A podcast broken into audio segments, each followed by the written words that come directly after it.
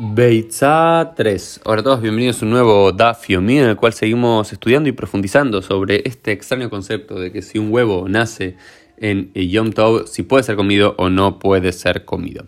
Lo primero que analiza la, la Gemara y nos dice es que esto estamos haciendo referencia particularmente no a un huevo que nace en Yom Tov, no solamente, sino un huevo que nace en Yom Tov que está pegado a Shabbat o bien que Shabbat fue antes o después de ese Yom Tov, pero que no hay diferencia entre uno y otro. ¿O por qué? Y porque nos está hablando que hay una relación entre el nacimiento de este huevo en Yom Tov y lo que puede llegar a suceder en Shabbat, que tiene que ver con dos motivos que nos da la quemará. Uno es Mishum Ahana, por la preparación. Dice, uno de los problemas podría ser de que si nace un huevo en, Yom Tov, no se lo puede comer en el Shabbat que cae inmediatamente después, es decir, que no hay, está, uno cae, no sé, el Yom Tov es de jueves a la noche a viernes a la noche, e inmediatamente sucede Shabbat. ¿Por qué? No se lo puede cocinar y demás por la provisión general de Ahana, es decir, de preparación, que durante Yom Tov sí podemos cocinar, pero no podemos cocinar para el Shabbat. Por lo cual, esto es uno de los orígenes posibles de la provisión. El otro que discute la quemará tiene que ser con algún tipo de gezerá. De gezerá significa de decreto. Este término gezerá es muy importante porque eh, hay muchas cosas que los rabinos prohibieron hacer, tanto en Shabbat como en Yom Tov, no porque en sí estuviesen prohibidos de la Torah, sino porque hacerlos podría llevar a la gente a realizar tareas que sí están prohibidas. Y acá les doy algunos ejemplos de lo que dicen, ¿no?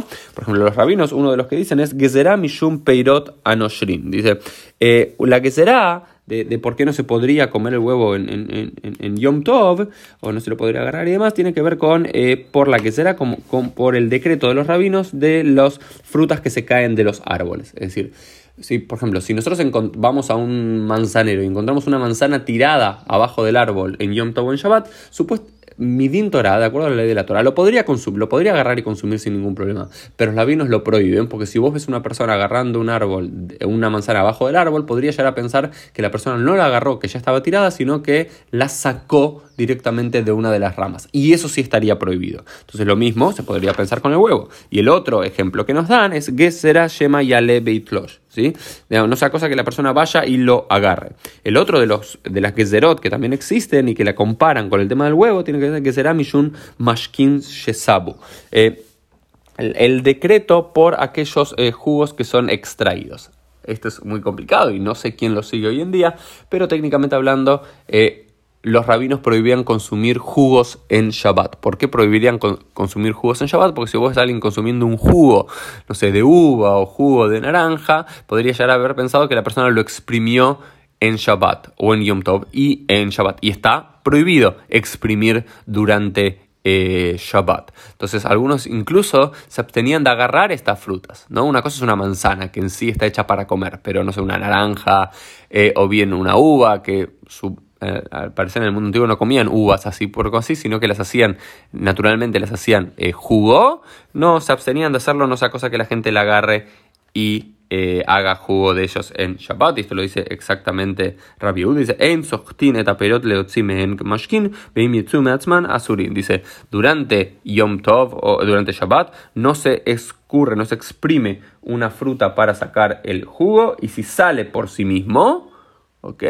También está prohibido. Entonces algunos lo comparan también con esto del huevo que nace en eh, Yom Tov. ¿sí?